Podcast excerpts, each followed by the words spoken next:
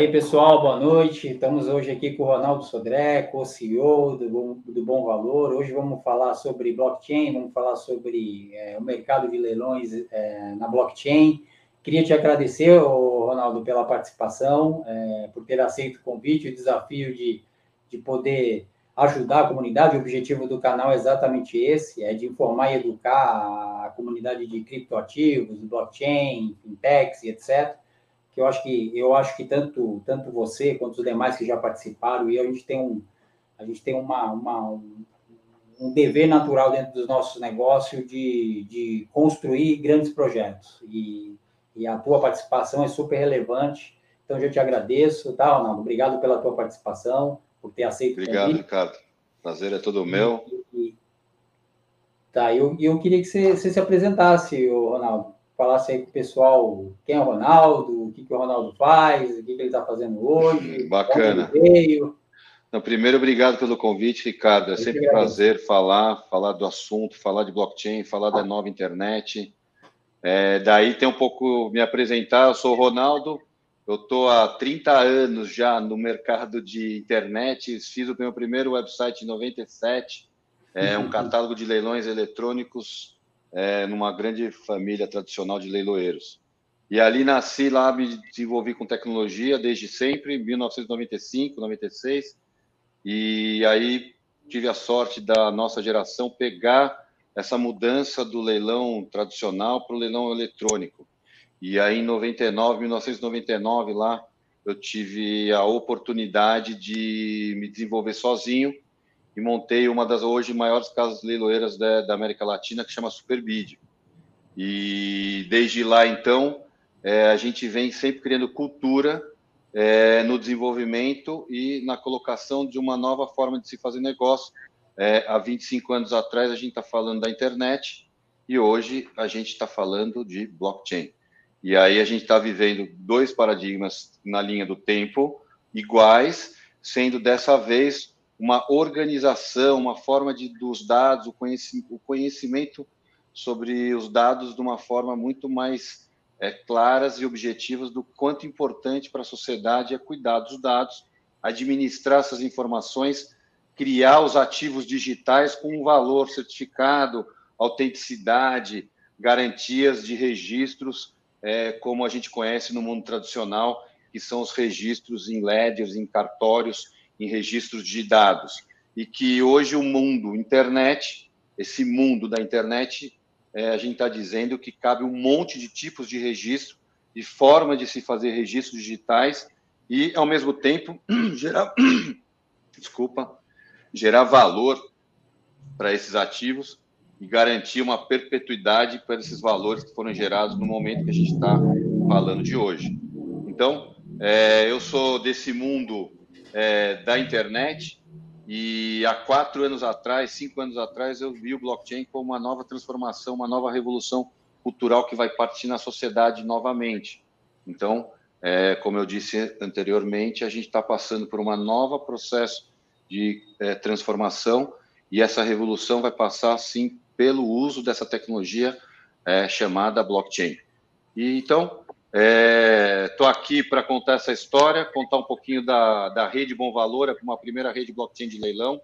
É, o conceito já está todo criado, armado, o pensamento. É, blockchain já é negócio, não é tecnologia uhum. e caso de uso. Então é, é um pouquinho da minha história e dividir com vocês aí mais é, conhecimento, informação, mostrar para a sociedade que esse novo caminho é, pode dar muito valor para a verdade das coisas na internet. Então, é você, trouxe, você trouxe para dentro de um segmento muito tradicional. É, vou me arriscar aqui que é um mercado, o mercado de leilões é um mercado secular ou um mercado milenário, enfim, depois você me, você me, você me atualiza, atualiza sobre esse aspecto. Ele tem suas particularidades e você trouxe um, uma proposta, um modelo de negócio para usando a tecnologia do blockchain para resolver algum problema dentro do, que você enfrentava com o mercado de leilões. E aí eu queria que você desse uma destrinchada é, dentro desse mercado de leilões e por que que você acabou adotando o blockchain para para esse segmento. É, eu gosto de falar da linha do tempo. Quando a gente uhum. fala de uhum. blockchain, a gente fala do protocolo de tempo, né? Fazemos uhum. registros de tempo. Então, é, registro de tempo, ele é milenar na, na nossa sociedade. Ah, os registros são milenares. Leilão também é milenar, porque antigamente em praça pública uh, não existia moeda, era escambo de produtos, né? Então a gente tinha lá troca de produtos e fazer pregão em praça pública como uma grande feira de compra e venda. E apregoar em praça pública, como leiloeiro, lá aquele ator, lá aquele maestro, lá aquele cara que está fazendo jus numa transação, buscando a verdade, as garantias, é, é, igualdade de condições para todos os participantes, sem vícios, tal. Esse é o leiloeiro que a gente sonha, que a gente quer ter e que o mundo inteiro tem. Então, leiloeiro é uma coisa que existe milenarmente, e que o mundo inteiro pratica essa forma de fazer transação e é, é, um ato que eu diria que é nobre, porque ele é um maestro, ele é um árbitro de transação de compra e venda. E ele faz esse balé do valor, ele faz o balé das informações que ali estão dispondo e trazendo uma é, credibilidade, né, uma confiança que aquilo tem uma procedência, que aquilo é importante, que aquilo tem garantias é, das informações que foram ali colocadas e parte do princípio que aquilo é verdade. Então, a gente fala até de fé pública, né? Então, essa palavra fé pública, ela permeia a sociedade também há muito tempo, né? Então, é, juiz tem fé pública, é, delegado, escrivão. É, então, essa fé pública parte do princípio da verdade por ofício sempre. E aí, quando você fala de internet, quando você fala dos dados, a gente está falando de uma internet hoje que a gente não sabe o que, que é verdade e o que não é. E aí a gente está falando assim, opa, uma lei de 1932, que é o caso aqui da lei do leiloeiro aqui do Brasil, né? É, opa, essa lei aqui, será que ela esperou tanto tempo para quando nascesse uma tecnologia chamada blockchain, ela se encaixasse que nem uma luva para esse profissional liberal? Eu diria para você que sim. E diria mais ainda, quando a gente fala de transação de mercadorias, fala transação de bens, a gente está dizendo que existe uma, um agente que tem o poder pela fé pública da verdade, procedência, garantia que a regra do processo licitatório tem igualdade de condições para aqueles que querem comprar. Então, a gente está dizendo de tantas informações que ali, desde 32, obrigava esse leiloeiro, que ele é um cartório de transação de mercadoria. É assim que ele foi descrita a lei lá para ele, um cartório que é obrigado a fazer registros.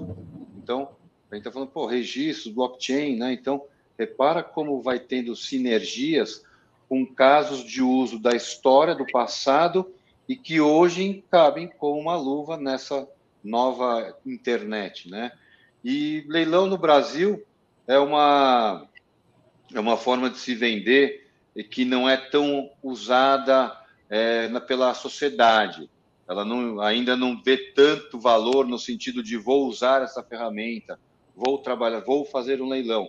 E aí tem um pouco da particularidade do nosso país, como a forma como foi construída a nossa história nos últimos 120 anos, e aí a gente fala de uma época de império é, por uma república, né? Então, os Estados Unidos do Brasil primeiro, depois virando uma república. Então, você pega toda uma dinâmica de um país, da cultura de um país, é, faz parte dessa profissão. E essa profissão hoje, ela pode se transformar, ela pode criar um valor para uma transação na internet é, como coisas que a gente já nunca viu. E isso é muito bacana, porque você vê uma tecnologia que há 10 anos atrás ela estava incipiente, mas que hoje aquilo hoje é uma necessidade de toda uma sociedade.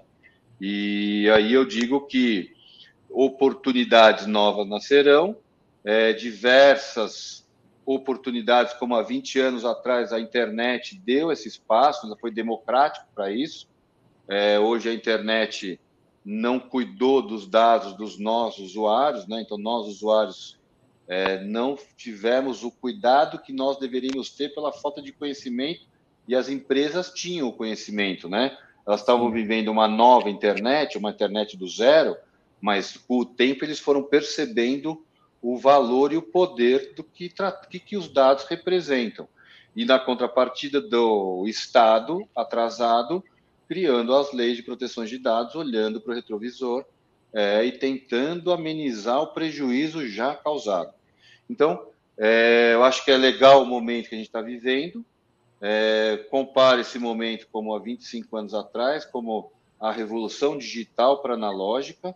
É, ela não difere da outra, porque a revolução é cultural, e com a diferença agora que nós, usuários, os verdadeiros donos da internet, estamos nos organizando é, em registros nessa modelagem dessa nova tecnologia que vai empoderar-nos, vai nos empoderar é, no domínio dos nossos dados. E vai obrigar todas as empresas, aos negócios a respeitar essa relação e dizer, olha, agora está bem claro as partes, você tem todos os registros que a gente praticarem juntos, você tem do seu a originalidade, o seu é, é, propriedade intelectual garantida, ou uma chave de publicidade que eu te deixo ser impactado na internet e que eu te remunero por isso, tal. Então, é, agora vai começar, eu acho que vai ter uma nova onda aí que a gente. E eu tô nessa criação de cultura. É, a internet é um mundo gigantesco, só tende a crescer. É, e é isso. Então, estamos fazendo coisas legais. É, eu, eu, quero, pegar, quero pegar o gancho que você comentou sobre essa questão de, de futuro, que a gente vai tratar do assunto também do futuro do, do, da internet no, no, blockchain, que é um assunto super relevante. Sim. É, mas, mas eu queria pegar um ponto e entender um pouco, um pouco mais também sobre o mercado de leilões no, no mundo, né? É evidente que você está acompanhando isso. E como é que estão esses leilões em relação ao blockchain? É, você já, já viu que alguns avançaram ou está muito, muito, muitos poucos ainda estão fazendo alguma coisa nesse sentido? Eu falaria para você que blockchain pelo mundo já tem várias oportunidades, vários negócios ah. acontecendo. Mas ainda muita história de blockchain é sob a ótica da tecnologia convencendo alguém de negócio a praticar culturalmente. O que, que eu já estou fazendo? Eu culturalmente eu já entendi, eu já sei que há quatro anos atrás essa tecnologia é transformadora, vai transformar as relações, já estou praticando. Então, hoje eu não conto história de blockchain para você explicar como que funciona o registro, o jeito, etc. As criptomoedas que estão envolvidas, que tem lá o criptoativo, etc. É, na história monetária, estou vendo pela história do que esse ativo, o que, que é tokenizar, né? O token já existe faz tempo. É, o que a gente está dizendo é o que, que é tokenizar, garantir autenticidade, certificação, é, garantias em registros imutáveis. Tem uma nova ordem para token. Token é, vai passar a ter uma nova dinâmica. E o mercado de leilões é, aqui no Brasil é muito incipiente. É, aqui a gente fala do mercado que anda na ordem de ativos usados, desimobilizações de máquinas, equipamentos, frotas de empresa, frotas de transportadoras que são vendidas os itens, os bens usados, né? E que uhum. essa ordem está na faixa de 100 bilhões, mas que o mercado de usado é na ordem de um trilhão de reais. E aí a gente vê registrando tudo isso as vendas, os pregões eletrônicos. Então eu já venho desde julho, já estou com a plataforma é, sendo construída há três anos. A aplicação de venda, eu comprei uma plataforma de leilão é, que já existia, que estava 10 anos no mercado, que já super conquistado assim de robusta e trouxe a aplicação para cima de uma blockchain. Então eu olhei para aquilo e falei, nossa, não existe mais é, aplicação que não tem blockchain. Quem não tem blockchain na sua aplicação, tá, é, vai ter que ter. Em algum momento você vai ter que ter. É, se não é por convicção, vai ser por obrigação. E o que eu fiz foi é, já eu, desde 2017, eu vendi a Superbid, eu saí da Superbid, inclusive é, eu, foi uma, uma visão que eu tive, que os grandes marketplaces, os marketplaces, eles se tornam exclusivos das vendas e acaba que o consumidor vai de um para outro, né? E o produto está exclusivo em um lugar. E eu percebi que com essa tecnologia de registro, a gente pode gravar o produto no centro e todos os marketplaces podem vender o ativo. Então, é um modelo distribuído, um modelo que não é concentrado, que quer distribuir e descentralizar o processo.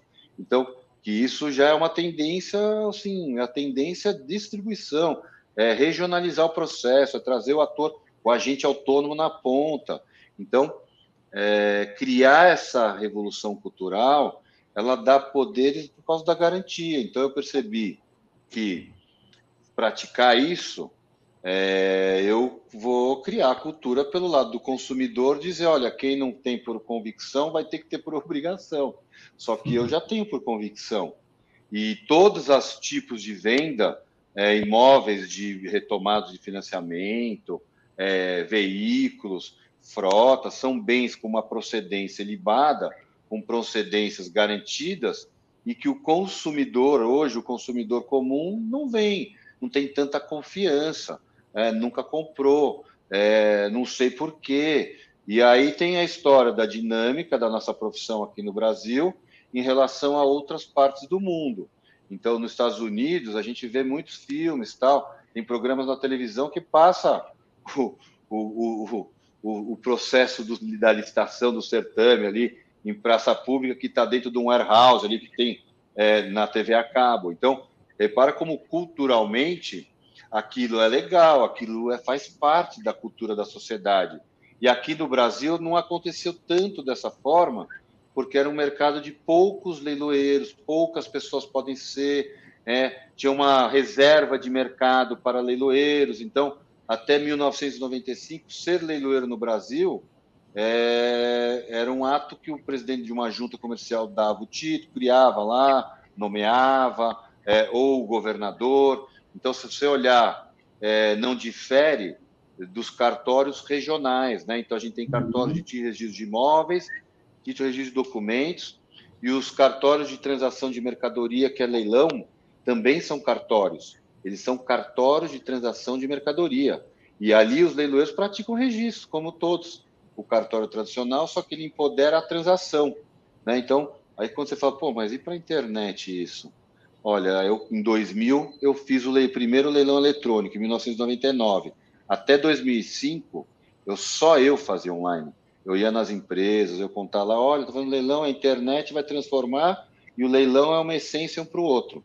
Eu estou exatamente vivendo a oportunidade de dizer, olha, essa nova internet vai ter muito mais garantia de registro, vamos dar poderes para os usuários num timeline de registro e dizer para ele aquilo que a gente sempre viveu na relação com, com, o Estado, que é registrando imóvel, documentos, tal, tudo que a gente fizer na internet, do leilão também, é, que já é um cartório tradicional, é, vai passar a ter um registro para você ter um timeline lá numa conta com prova lá, que é a conta que você vai ver um timeline de atividades. Então, é, a vida vai mudar, o jeito como a gente lida com essas tecnologias vai mudar. É, entrar no clube, é importante que apareça a foto. Às vezes tem clube que você entra lá, passa a carteirinha no clube e tal, aparece a foto sua lá e o horário, né, que você entrou. Você gravaram lá no banco do clube. Em que momento os sócios vão cobrar do clube falar, olha, aquela foto que você tirou minha e que tem o uhum. timeline da horário do servidor, eu quero que você registre numa blockchain, quero que você deixe aquela foto num cartório comum, aquele um cloud que eu acesso o protocolo do arquivo verdadeiro. E aí a gente tem lá um ambiente que eu não preciso ligar para você ou entrar no site e dizer, vou entrar na minha conta e vou ter disponível para mim o arquivo. O arquivo é meu e é do clube também. Agora, nós vamos cobrar, a sociedade vai cobrar, né, dos atores, né, daí são as empresas, onde a gente se relaciona na internet, é, essa igualdade. E o blockchain vai dar esse poder. E aí, leilão, a gente está falando de transação de bens. Então, confiança. É, ganhar mais confiança pelo lado do consumidor. O consumidor poder escolher é, um leiloeiro de confiança que tem acesso a um estoque do setor, que é o estoque que está disponível, distribuído para todos no cartório. Então, o modelo compreensível de falar, nossa, vai aumentar para todos? Sim, mas o que é difícil é a revolução cultural.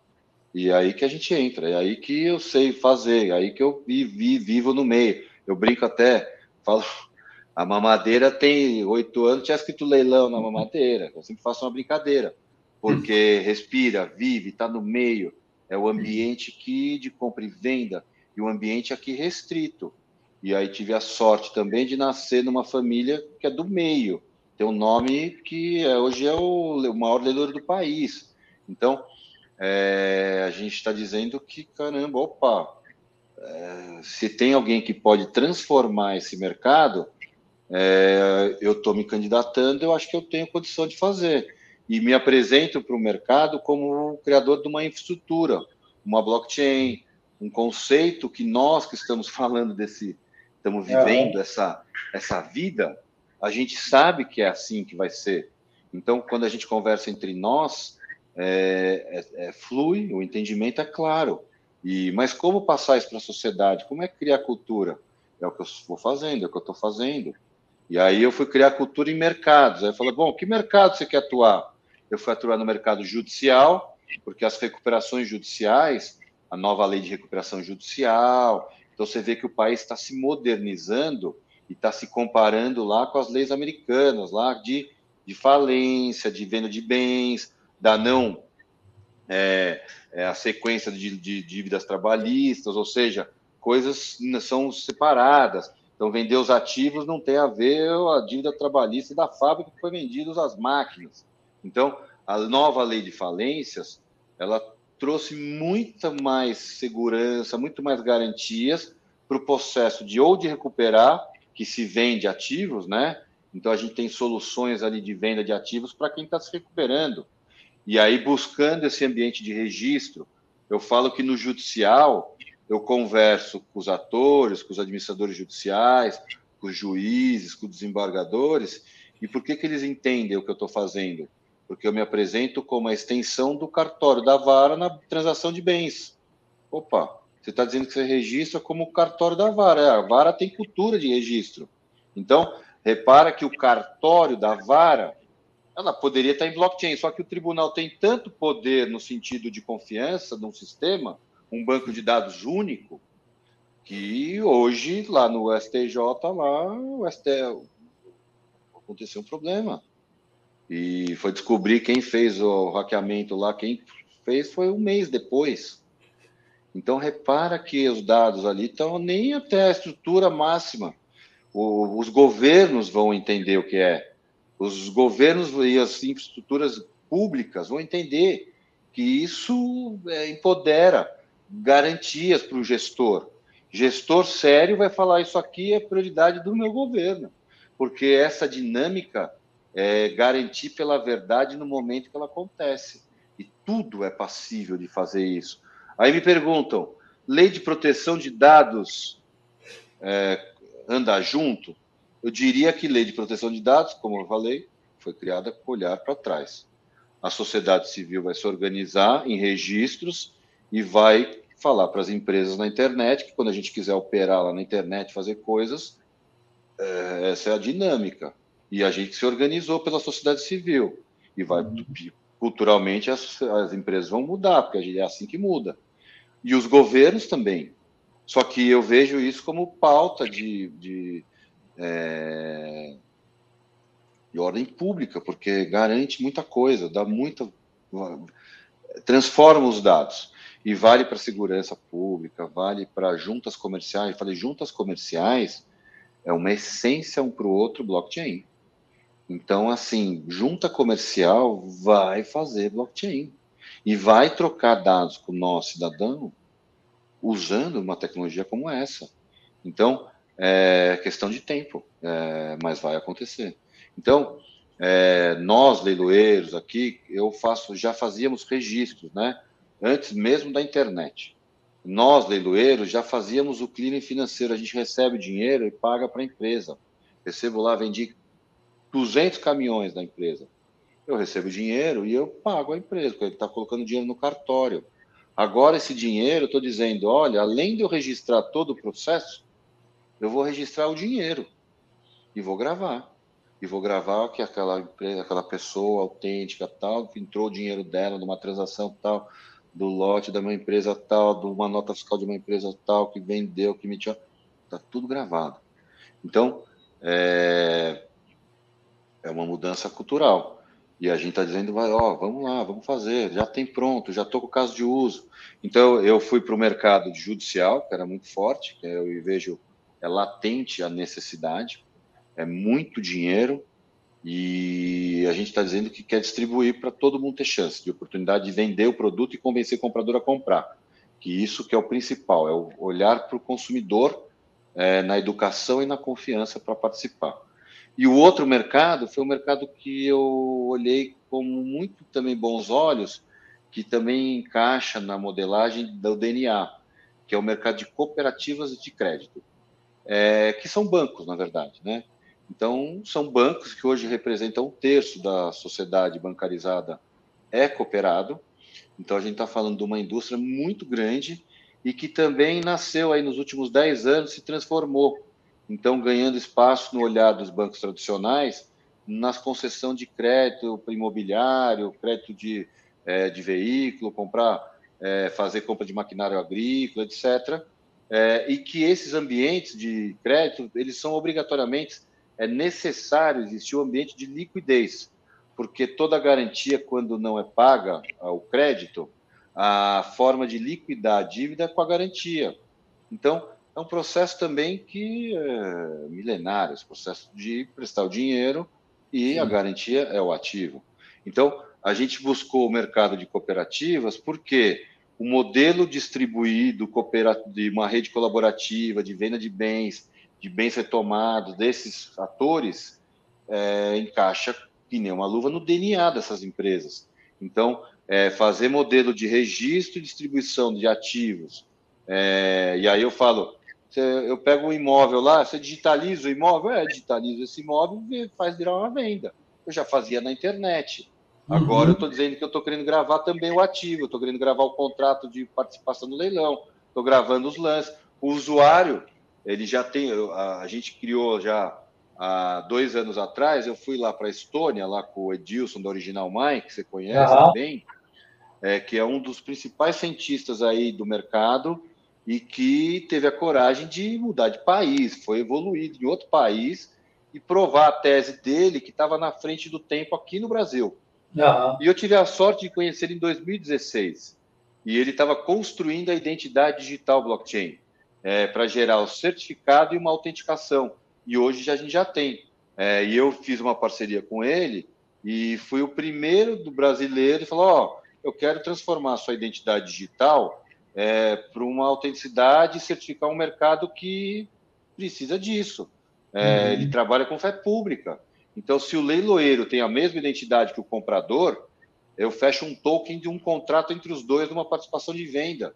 E aí a gente criou uma hash única para os dois. Então, é, a gente vem buscar ali a autenticidade, nós, usuários, dominar os nossos, nossos dados, é, sempre autorizando essa dados sensíveis serem é, passados. Então, hoje a gente entra em farmácia é, ou em qualquer lugar, me dá seu CPF, qual é seu CPF, eu não sei o quê.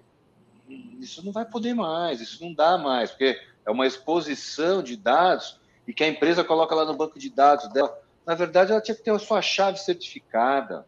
Ela não precisa saber seu CPF, ela tem que ter uma chave, é uma hash que sabe que é certificada, que ela está registrada numa blockchain que faz isso, que dá essas garantias. Então, é, as empresas vão buscar isso. E a gente está dizendo que é, a gente quer ter o poder dos nossos dados. Eu quero chegar e falar, oh, vou revogar. Se tiver meu nome no banco de dados da drogaria X, vai aparecer que está lá, ele está usando. E se ele não me paga, eu não quero. E agora, se ele uhum. quiser me impactar na rede, se ele quiser me dar promoção, ah, eu gosto. Então, olha a troca. Então, as empresas vão começar a ver que não ter os seus dados também pode ser bom, porque ela vai ver que o respeito aos seus dados vai ser o principal diferencial dela. E isso vai acontecer na linha do tempo. É isso, pois faz uma diferença incrível, porque os dados nossos são, praticamente são banalizados dentro desse segmento completo. É uma cadeia que acaba trocando uma, trocando uma informação com o outro, do qual o grande beneficiário supostamente seria o, o consumidor, ele, ele não entende dessa forma, acho que ninguém entende dessa forma, da, como está sendo. O consumidor ele já percebeu que ele é o produto. Isso ele Exato, já percebeu. É isso mesmo. Mas agora ele percebeu. É isso e mesmo. a gente está dizendo eu, eu que. está tendo uma mudança de chave nesse sentido, justamente Exatamente. por causa dessas novas tecnologias. Eles já estão Isso é a revolução cultural que... que a gente falou. É, e, e você está percebendo alguma dificuldade no sentido do teu, da tua comunidade em si, daqueles que dos teus clientes? Então, o que, que eu diria para você? Eu estou tá resolvendo um problema latente. Não, é só que é um problema latente da sociedade. Sim. Isso não vai ter. Agora, a pandemia, o que aconteceu com a pandemia? Ela acelerou. Acelerou o quê? Ela botou os céticos de plantão lá na, no pragmatismo da verdade. Não tem mais. É os céticos, os céticos. Agora vai ter que ser adotar. Os early adopters de tecnologia foram antecipados. E eu, como é, eu me digo que eu sou inovador, só que eu já estou na fase de convencer novos visionários. Uhum. É, nosso papo aqui é para convencer outros visionários, porque ainda, Isso enquanto mesmo. os visionários estão nascendo, é, ainda não tem ainda que eu falo dos pragmáticos que já viram como está. Ah, agora que eu vi que está funcionando, eu vou entrar. Cada um no seu tempo. É, o que eu digo são as oportunidades de transformar, de fazer novas mudanças, de ficar reconhecido na linha do tempo como transformador. Fiz uma vez há 20 anos atrás, é, com leilão eletrônico, eu via que eu era louco. Eu via que leilão na internet não existe. Eu via de tudo. E todo mundo falando, não, funciona, não funciona. Todo mundo queria que eu ficasse em casa. Aí não dá. E aí está acontecendo igual. Agora alguns falam, não, não pode, não funciona. Tudo bem. É, agora eu não vou, vou pegar todos os problemas que existem hoje e vou dar uma solução. Eu estou atrás de resolver problema. E quem conseguir trazer a solução, e óbvio, aquilo que eu disse desde o início, empoderando o usuário, entendendo a dinâmica dos dados, como é que vai funcionar os dados, como é que vai ser a relação, já anda na frente. E aí eu falo, estamos em busca do quê? Dos visionários. Esses visionários precisam entender que quem entrar primeiro, a rampa é maior, a oportunidade é maior. Então, é... o papo aqui é legal para criar cultura, porque eu adoro criar é. cultura. Você como percursor e um surfista na, na onda ali, pegando a primeira onda, já era, já foi lá atrás e continua fazendo. É... Tem mais alguma outra onda surgindo aí? Tem, o que a gente pode almejar para Então, eu diria assim para você: primeira onda dos registros. Eu acho que essa onda, o blockchain vai dar poder para registro. Beleza. Então, Legal. ok. Tudo que precisa de confiança também vai dar poder. Legal. É, aquilo que a gente falou, tokens, a tokenização, a digitalização dos ativos, o NFT. Eu diria para você que também vai ser empoderado, porque uhum. se a gente está dizendo que eu consigo garantir ah, o fato do momento que ele acontece, gerar uma hash daquele arquivo e dar vida perpétua aquilo, e aquilo passa a ser verdade na linha do tempo, olha o que vai nascer de novas oportunidades aí. É, e aí eu falaria de fio a pavio, porque vender inteiro, todo mundo já sabe. Vender fracionado é o que a galera vai aprender. E se vender fracionado com garantias, que registro, com, com lembra da procedência, lembra que eu estou no mercado de compra e venda, né? Exato. Eu estou além de trazer o ativo tokenizado, eu trago a transação tokenizada, registrada, digitalizada, o nome que você quiser dar. E aí gosto também de falar das blockchains assim. Tem um monte de blockchain pública usando criptomoeda. No momento que aquela moeda perde seu interesse, pode ser que você está uhum. usando uma blockchain que ela não registra, ela não. Então, aí eu olhei para o seguinte, pensei comigo e falei, bom, existem os DLTs, existem outras, é, existem outras é, blockchains que não estão pensando na moeda, que não estão olhando o ativo criptomoeda como o lastro. Uhum. Isso já tem também. Então, é, a gente já fala de blockchain, eu trato como uma blockchain, já pensa em blockchain verde. Eu falo hoje blockchain verde. Eu, já, eu Bom Valor, já está falando de blockchain verde, que já é um acima do que a gente está falando. Mas é importante estar tá falando desse assunto? É, porque realmente Sim. Sim. É, esses registros também gastam energia. E a gente está falando, ah, mas dá para fazer mesmo ganho, dá para ter a mesma força, o mesmo poder, a imutabilidade, a restabilidade. Dá para garantir isso tudo de outro jeito, com tecnologias de blockchain, que na verdade pode ser um DLT, pode ser outros tipos de blockchain, e que blockchain passou a ser uma nova forma de falar da internet, ou que daqui a pouco o blockchain já está embarcado na sociedade e que não se fala mais, mas entende que tem uma está embarcada essa forma de se pensar, é o que vai ser. E a gente, de novo, vamos praticar, vamos criar cultura, vamos trazer os casos de uso. Eu já estou com vários casos de uso, eu já fiz venda, eu já fiz venda certificada, eu já fiz autos de arrematação assinados digitalmente na Lei 14.063, que é a nova lei das assinaturas avançadas. Nós, leiloeiros, somos cartórios, leiloeiros é cartorários. Então, ah, as pessoas falam, e os cartórios tradicionais? Eu falo, os cartórios tradicionais vão bem obrigados, é ótimo que eles estão trabalhando com blockchain. E eles têm mesmo que pensar nisso, Sim. porque a sociedade precisa disso. E eles estão aí, eles vão conviver, a gente convive sempre. Eu sou terceira via de cartório, no sentido de leilão. Já é a lei, então eu, nem quero competir, não estou competindo com ninguém é, de que o espaço é meu, né? Então, uhum. é, eu, o leilão é cartório também, e cartório é uma palavra de domínio público, é, que domina pela ótica do registro, dos, do ledger, né? Então, é, hoje, se você for ver o cartório, eles são registradores na, perante a lei, né? São os registradores públicos, né? E a gente está falando, leiloeiro também é registrador público de bens, de transação de mercadorias. E ele cria edital de venda que vira a regra do processo licitatório. É isso que a gente faz. E a gente está dizendo, está na internet? Já está. Está registrando? Não está. Está registrando nos bancos de dados das casas leiloeiras. Se quiser alterar o dado, se quiser mudar o comprador, se quiser cancelar, uma... ninguém tem o domínio. Está todo mundo dominando seus dados. No momento que não tiver uma, uma infraestrutura padronizada, criando valor para todos, essa é a rede Bom Valor.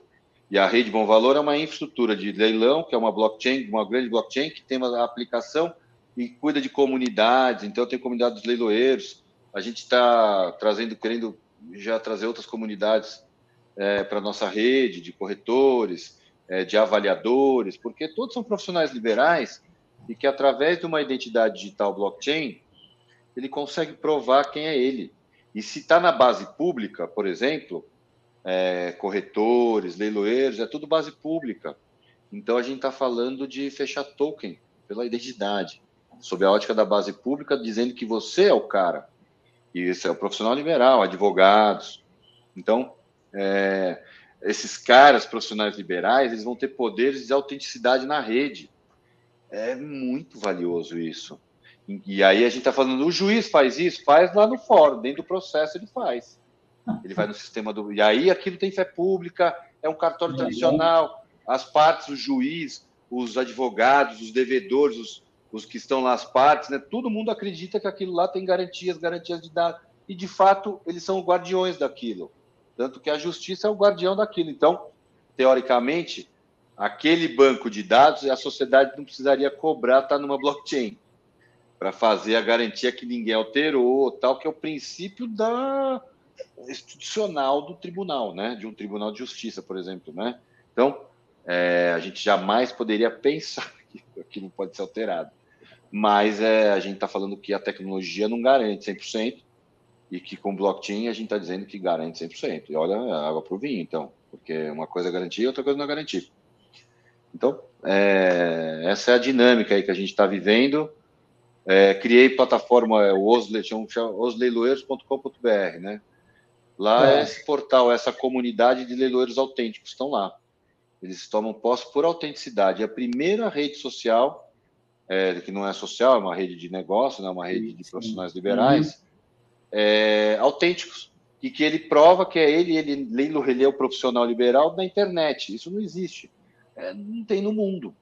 E aí eu falo assim, mas no mundo alguém está falando de blockchain para leilão nesse mercado? Também não. Há 20 anos atrás, quando eu comecei, em 99, ali o meu primeiro, quando eu saí lá da Sodré Santoro, já, já com a vida, vida solo, né?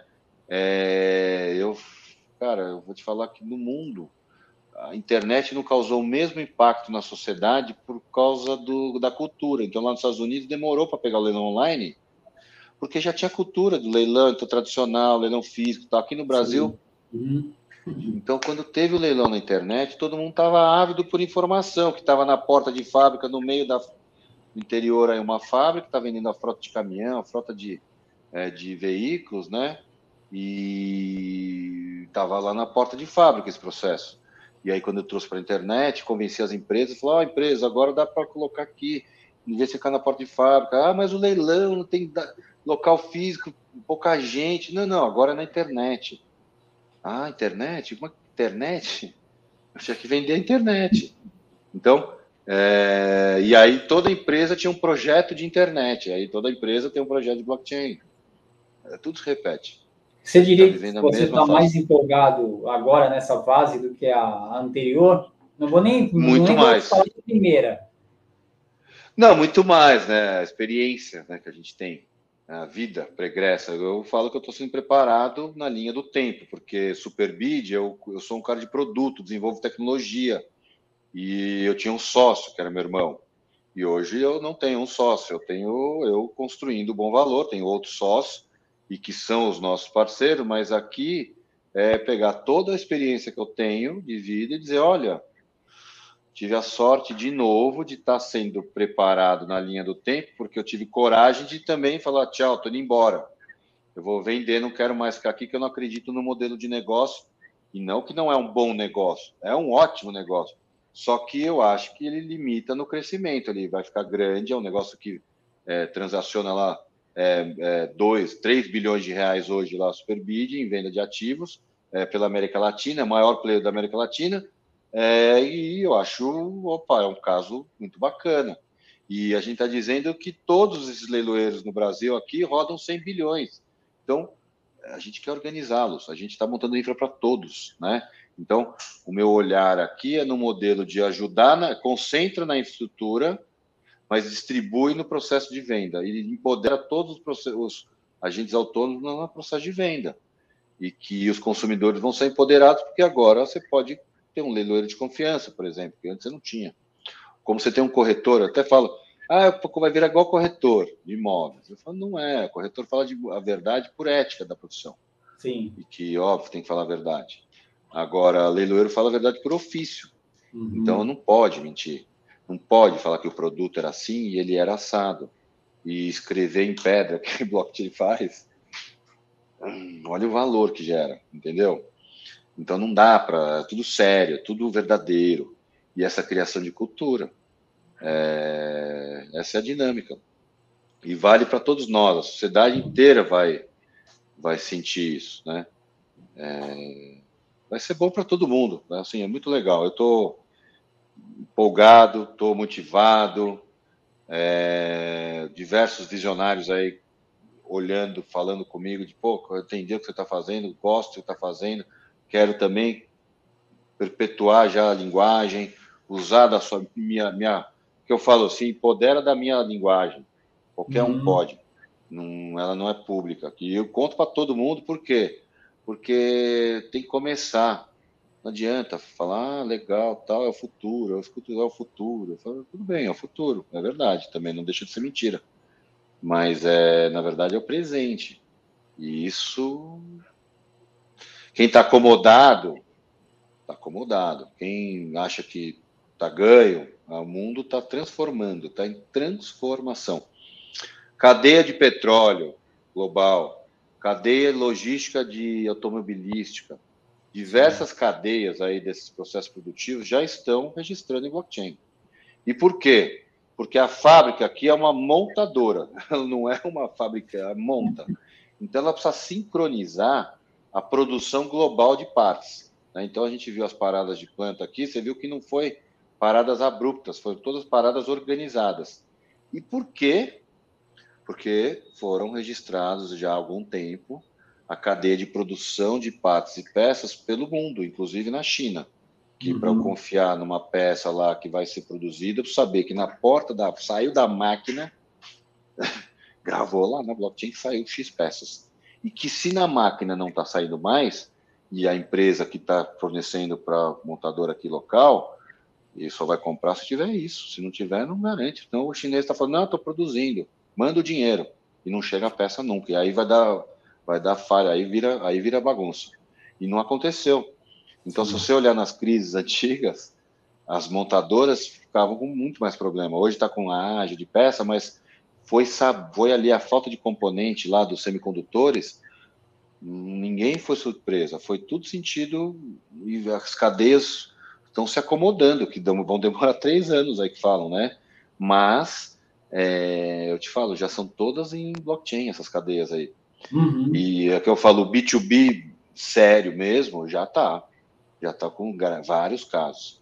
A gente está aqui nessa base aqui do, da, do, do, né, do, do mundo nosso aqui da internet, dos usuários, aí com pouco dinheiro, é, a sociedade civil se organizando nesses nossos casos aqui como o nosso. Então, é isso que é legal. A gente, a gente, tem, tem uma cadeia brutal de geração de valor que ainda não está conectada, então se, começando a se conectar, o que é, o que é incrível, porque as oportunidades são é, pra, é justamente para os visionários, para os inovadores, para aqueles que percebem que, que, pode fazer diferença dentro de um modelo de negócio. É, e, e, isso é o teu caso, né, o, o Ronaldo? Você pegou, são três fases, né? Você teve, a fase tradicional. Eu digo que eu peguei a fase do, é, do Windows. Eu, eu, comecei a trabalhar em 89. É, eu tinha 17 para 18 anos. É, comecei de office boy lá para falar, pô, começar a trabalhar, estava na oitava série e precisava até de mudar de colégio tal, porque eu queria trabalhar, eu já estava já de olho lá nessa vontade aí. Aí falei, ah, tudo bem, muda de colégio, mas trabalhar. Aí, office boy. Comecei, trabalhava à tarde lá no Sodré Santoro. Aí, em 95, é, todo mundo passou a ter o computador pessoal, que também isso também foi revolucionário. Uhum. É, a gente olhar ali é, para um computador que, teoricamente, é um ser estranho para mim, até 95. E a partir de 95, com o Windows 95, o computador pessoal passou a ser uma coisa muito mais comum. Então a gente está falando de Pentium 486, nem Pentium 100, até 4386, que estava rodado no 95, 486. Então, é, eu falaria assim para você, a primeira, até o fax, né? O fax foi legal, já tinha computador para a época do fax, já. É, e aí o e-mail não existia ainda também, né? Estava começando nos Estados Unidos o e-mail, né? Como ferramenta da internet. A internet nasceu por causa do e-mail, criou cultura por causa do e-mail. Então já era também uma tecnologia já já existia. Então o e-mail que se difundiu ali nesse nesse veículo de comunicação. É, e aqui no Brasil também não foi diferente, né? A internet nasceu com e-mail. É, e aí depois você tem lá o UOL em 95, já 96.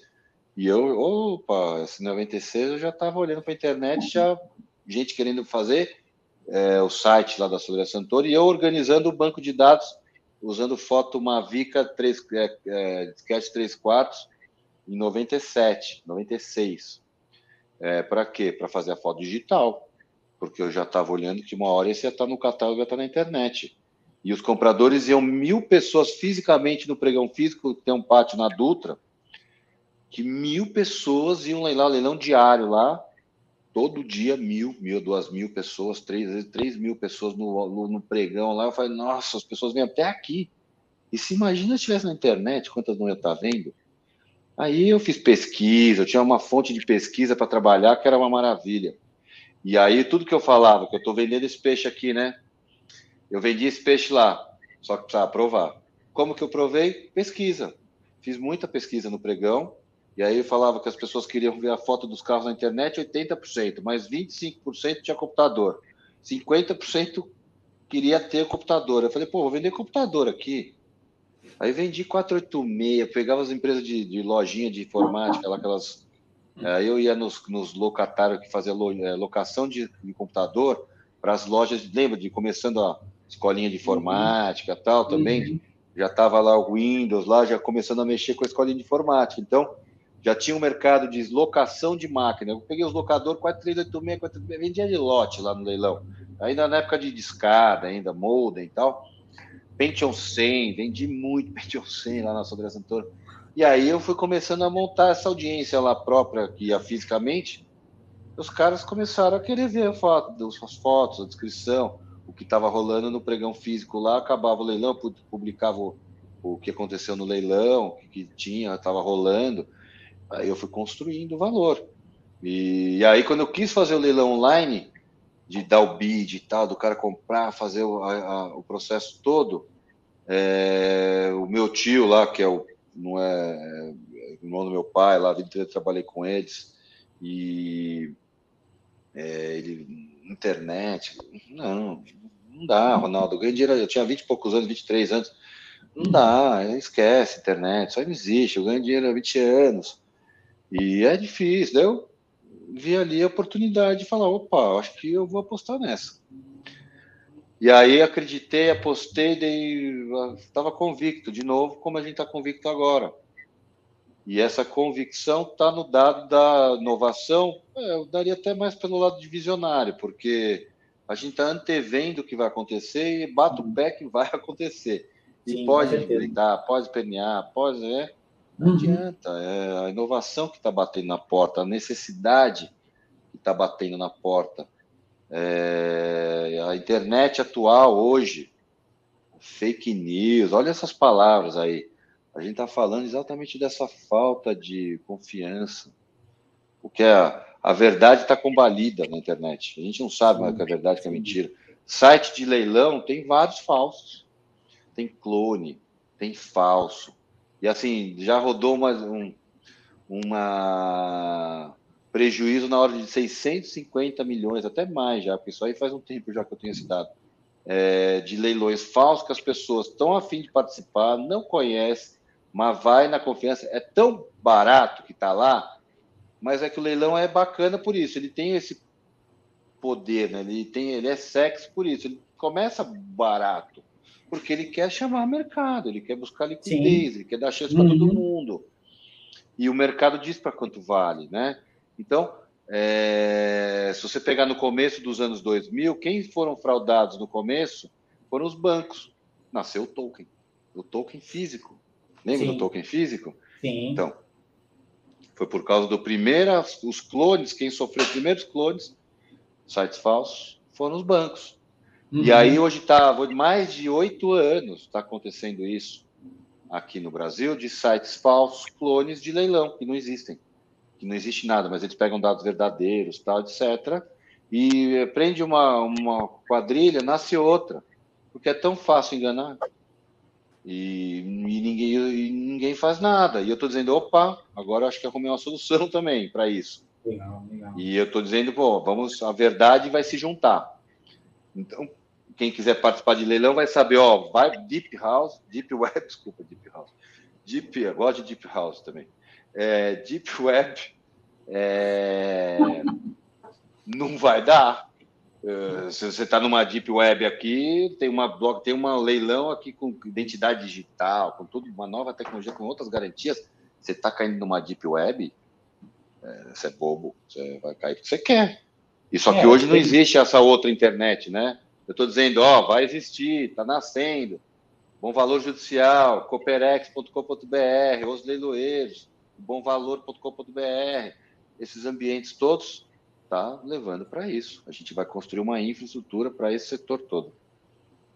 É, tem, tem uma, uma história, está chegando no final, Ronaldo, mas tem uma história bacana sobre o leilão que eu lembrei, cara. Eu acabei de lembrar agora, foi, foi estava comentando, é, lá atrás, meus pais me levaram uma vez para um leilão em Santos, na verdade, ficava ali na, logo, logo bem no centro de Santos. E a primeira peça que a gente comprou dentro de um leilão, eles compraram, né? Que era muito novo, foi um computador, um MSX. um Bacana. MSX dentro do leilão. E você, cara, isso, eu tinha esquecido disso. Conversando com você, eu tentando voltar aos momentos que eu passei em leilão com meus pais. Primeira vez, o primeiro objeto que, que eles adquiriram dentro de um leilão foi um computador. E, e ficou, foi bacana, eu fiquei, fiquei, fiquei E você não participou de nenhum leilão mais, né? Por quê? Pois não, exato. Exato. Por que, que não te deu essa curiosidade? Por que, que você Exato. não se sentiu atraído por isso? Porque a sociedade ainda não entendeu que este processo de venda tem Sim. muita coisa boa, mas ainda tem, não tem a confiança que precisa. E aí está falando, pô, blockchain, confiança, é sinônimo. Aí eu estou dizendo blockchain e leiloeiro oficial que tem fé pública, sinônimo. É, então eu vou empoderar uma profissão que em 1932, quando foi criada, deu um valor para aquela profissão que hoje, até hoje, eu digo, ela é muito poderosa, ela é muito valiosa. E a sociedade precisa desse cara. Sabe por que, que precisa? Porque Sim. comprar produtos usados, que garante, o terceiro garante, está dizendo que você tem um árbitro para garantir. E que ele responde com o próprio nome, que, óbvio, o mercado é o mercado. Mas as garantias para o consumidor já estão claras, são fortíssimas. Então, é, é, que eu falo, vender num classificado eletrônico, nesses marketplaces que a gente conhece, é, num, muito risco. Vender no processo do bom valor, zero risco. E vale para comprar a mesma coisa. Na hora que você vai comprar num classificado, vários riscos. E se der problema, vai para a justiça. Na transação que dá problema, vai para a justiça a briga. E eu estou uhum. dizendo, nossa, lá no leilão tem isso? Não. Transação que dá problema, o árbitro já existe o juiz de, de transação, que é o leiloeiro. E se o vendedor entregar um carro com motor fundido e não falou, vai ter que devolver o dinheiro. Uhum. Não tem conversa. Vai devolver. E eu, o leiloeiro, né, no caso, como árbitro, vai falar para a empresa devolver. E vai falar, empresa, devolve, que eu vou te dar uma sanção, pelo menos uma multa aqui que você pode sofrer. Então, esse leiloeiro defende os direitos do consumidor também, e também defende os direitos do vendedor, dizendo: o comprador precisa pagar, precisa retirar, uhum. precisa fazer suas obrigações para entregar os documentos. Tem obrigações a cumprir.